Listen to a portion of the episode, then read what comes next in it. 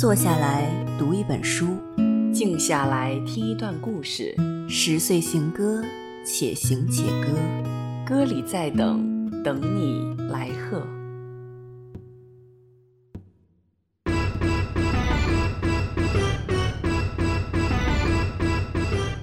各位听众朋友，大家好，欢迎大家来到新一期的《十岁行歌》，我是蒋灵山。今天呢，我们要访问的嘉宾是我们非常熟悉的超超。那之前呢，因为大力的提议呢，我们呃三月十岁呢就进行了互访。那还剩下超超没有访问过，他今天要给我们带来的一个很重要的主题呢是轻小说。那首先我想问问超超，轻小说到底是什么？说到轻小说，其实和我们通常所见到的这种按照文章的题材或者按照作品的主题来进行分类的这种分类系统不太一样。那轻小说可能更多的是出版的一种概念。轻小说这个词本身来源于日语深造的一个词 light novel。那这个词呃造出来以后，实际上被翻译过来、直译过来就变成了轻小说。轻小说它本身没有一个严格的定义，但它通常会有这么一些特点。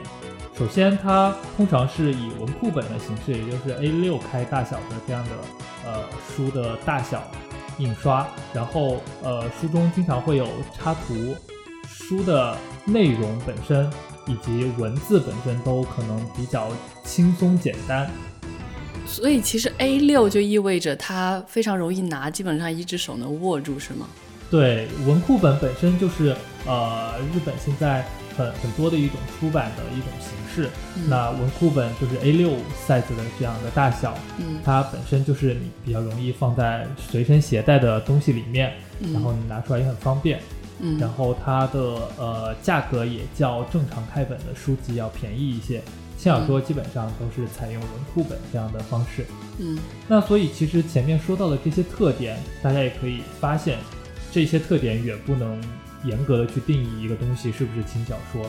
实际上也有相当一部分的作品，大家仍然存在着截然不同的看法。有的人可能觉得这个可以算，但有的人可能觉得就不可以。那即使是在 Amazon JP 上面，那上面当然也会有 Light Novel 这这种分类。那这个分类底下的其实有一些书，可能大家也觉得不那么轻小说，所以这是一个很模糊的概念。呃，甚至于现在就是有一些出版社，因为考虑到有一些观众，他们希望读到虽然轻松，但是在文字和主题上还是有一定深度的作品，所以他们也会邀请一些比较接近正统的文学作家的这样的身份的人来进行一些创作，然后也有一些作家其实就是深跨我们通常的这种文学界和。轻小说创作界的这样的身份，那么他们所写的一些小说，其实可能就没有那么轻松愉快这种感觉。嗯，那这也是就是最近也有一个出版社在推的概念叫轻文学。那也有一些作品，就是它可能没有像我们常常看到的轻小说那么通俗浅显，他们就被归到这个类别里面。但区别不是太大，因为其实都是出版社的一个概念嘛。嗯。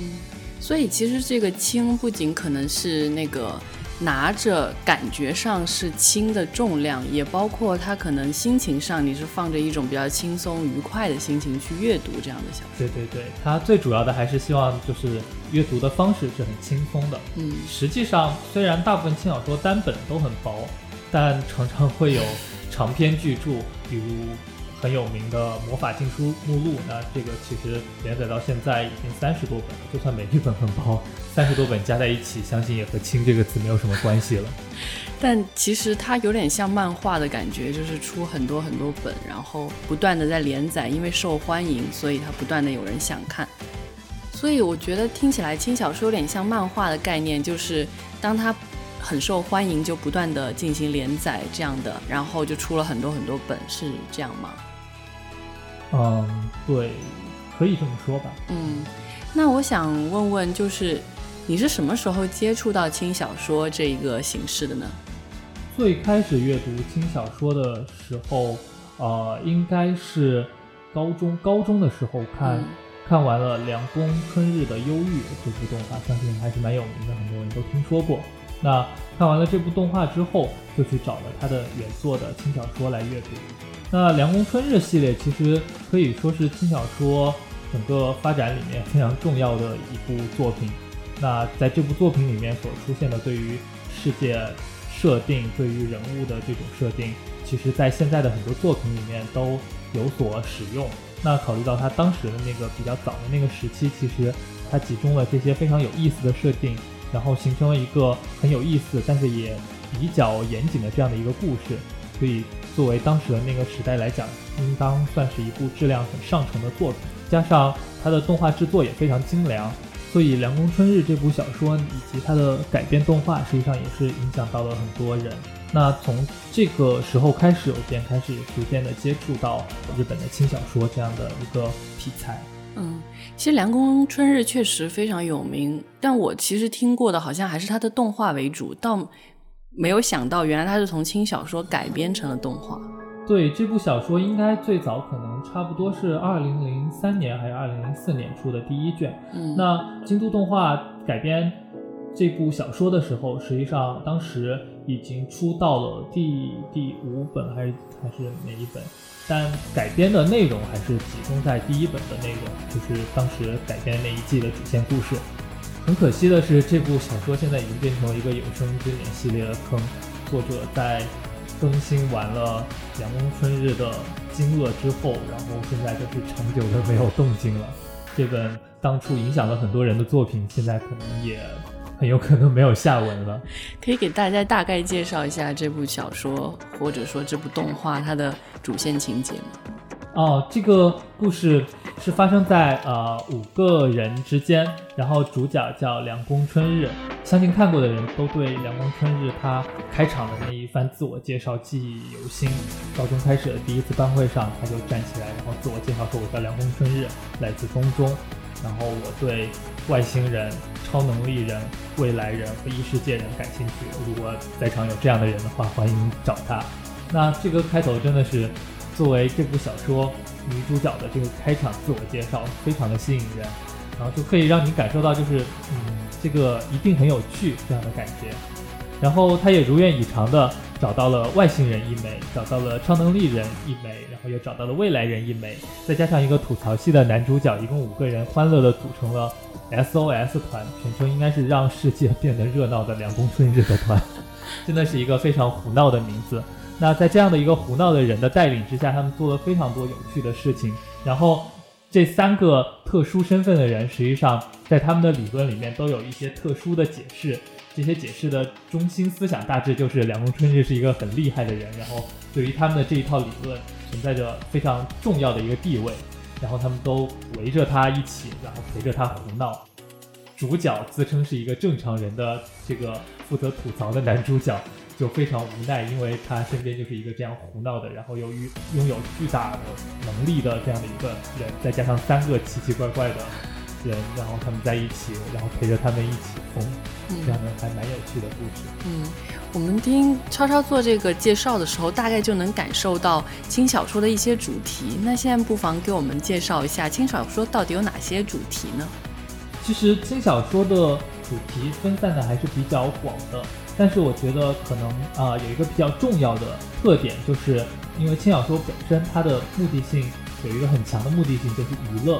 所以有非常多娱乐元素的这样的主题，比如。最常见的可能就是魔法或者异能力之类的这种战斗，然后另一个就是校园生活，嗯，所以这两点也构成了我们喜闻乐见的就是高中生拯救世界的这样的故事。那除此之外还有很多的元素，包括推理、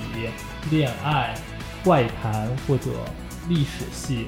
呃等等这种各方面的元素。那其实很多轻小说作家他们也是阅读过相当。多的一些作品，然后他们本身肯定也有很多感兴趣的点，也非常乐于就是把这种可能会娱乐到大家的这种元素结合在一起放在作品里面，所以我们经常可以看到一些作品，他们涵盖了相当多的这种主题，也有一些作品他们可能过于追求这种主题上的娱乐性，然后反而导致可能我们会看到有一些很类似的这样的作品，他们。仿佛一个模子里面刻出来的。比如最常见的就是个男主人公，他号称自己很无能，然后其实他有很强大的力量，然后周围还围着一大群就是能打的女孩子，然 后发生这种一一面是校园喜剧，一面是拯救世界的这样的故事。这一类想想应该还是蛮多的。但另一方面，确实也有很多就是尝试不同的方式，也有很多有趣的发现和组合。所以整体来说，我觉得轻小说的主题选择还是非常宽泛的。嗯，之前你有给大家推荐过一个叫《冰果》的这样的一个轻小说，那能给我们介绍一下它跟你刚刚提到的这些主题有什么相关的地方吗？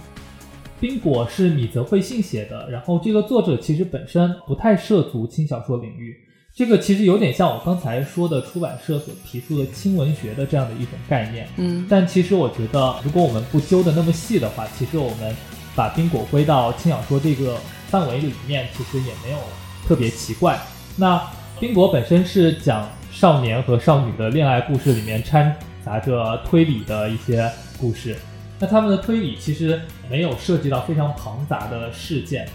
通常就是很很短的篇幅就介绍完了。然后推理的要解决的问题，其实基本上也是他们校园生活里面遇到的一些奇怪的事件，所以整体是一个推理加上少年少女恋爱喜剧的这样的一个感觉的作品。那其实推理确实也是轻小说里面很常见的一个题材，大多数涉及推理题材的轻小说，其实可能都是采取这种方式，都是选择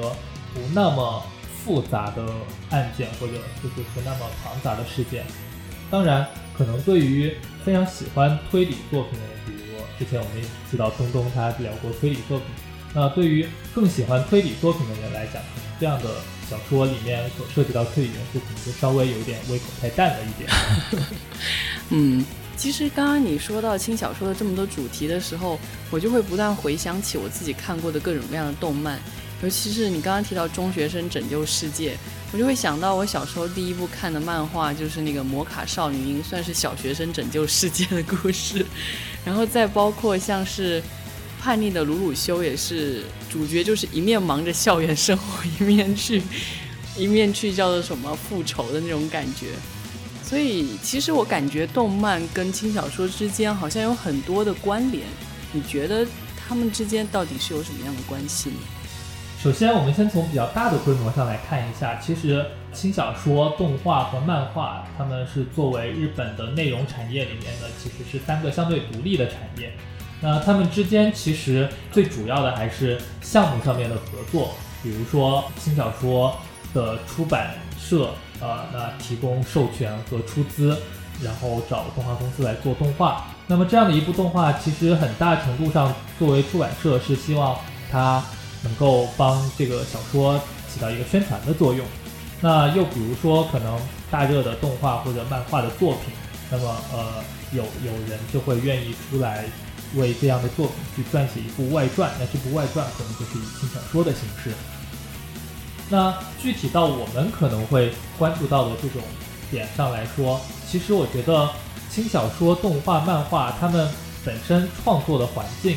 想到的一些题材。可能会存在一些比较相似的地方，因为这三样东西其实最主要的目的还是一个娱乐消费产业嘛，它的目的最主要的还是娱乐观众，然后使观众看得比较开心。在这样的前提下，我们就可以看到，就是可能有一些很熟悉的组合，比如刚才说到的，就是中学生或者小学生拯救世界的这样的组合，那就是在过去相当长一段时间，以及未来我们可能预计到。还会有相当长一段时间，他们都会频繁的出现在动画、漫画以及轻小说的创作当中。嗯，那另外一方面，可能会跨越这不同的媒体的一个很重要的联系，可能是角色和世界这样的东西。可能具体的故事反而不是那么重要。那一部火了的作品，其实很有可能它里面的角色就是非常受欢迎的。然后它的世界的设定可能也很有趣，那么以此为基础，可能呃故事改编，因为不同的媒体，他们有各自不同的限制。比如说小说一卷一卷的出，那动画你就必须得二十分二十分钟的这样的做一集，那他们之间就会有很多的制约，不同的呃特长和不同的就是弱点。那所以其实故事的讲述方方式区别还蛮大的。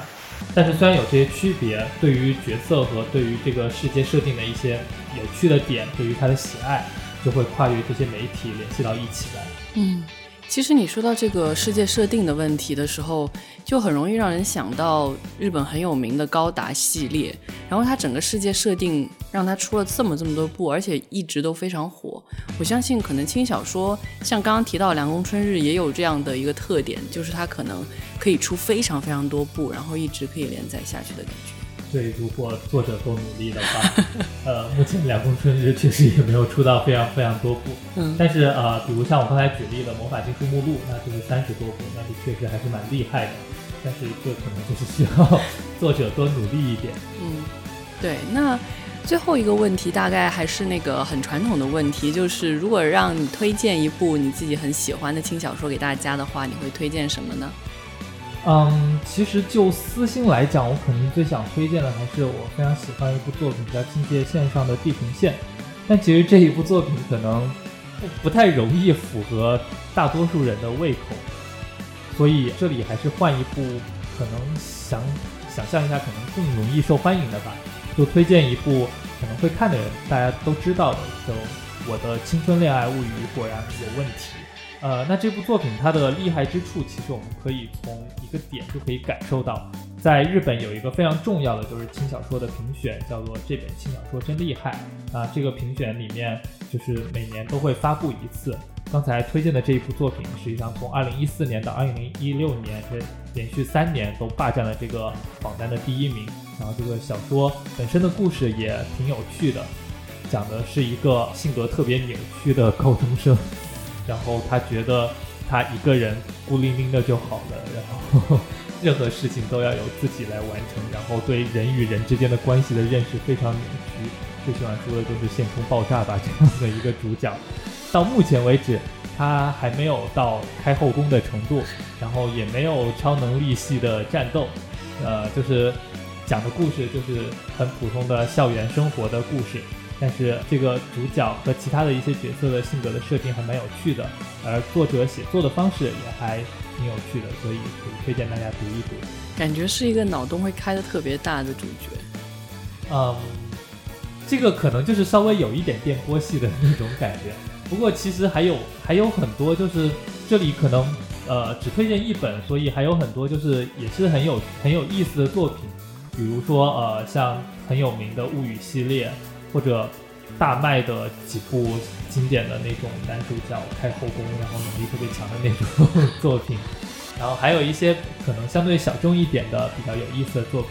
另外还有一些可能和轻文学比较像的一些更加稍微有深度一点的作品。总而言之，就是觉得轻小说虽然这个概念发展至今其实也就才几十年的时间，这个业界磅礴起来可能也才十年左右的时间。小说作品的数量可能不是那么多，但是确实分布还是很广的。所以如果你感兴趣的话，去找一找，我觉得很有可能就会找到你觉得有意思的作品。嗯，我想对于可能对日本文化不太了解的人来说，轻小说可能是一个非常全新的概念。那或许这个时候是你去开拓一块新领域的时候。那如果你有兴趣的话，也可以找一些轻小说来读一读，或许你会有不同的发现。那今天的十岁行歌就到这里了，我是蒋灵山，我是超超，我们下期再见，再见。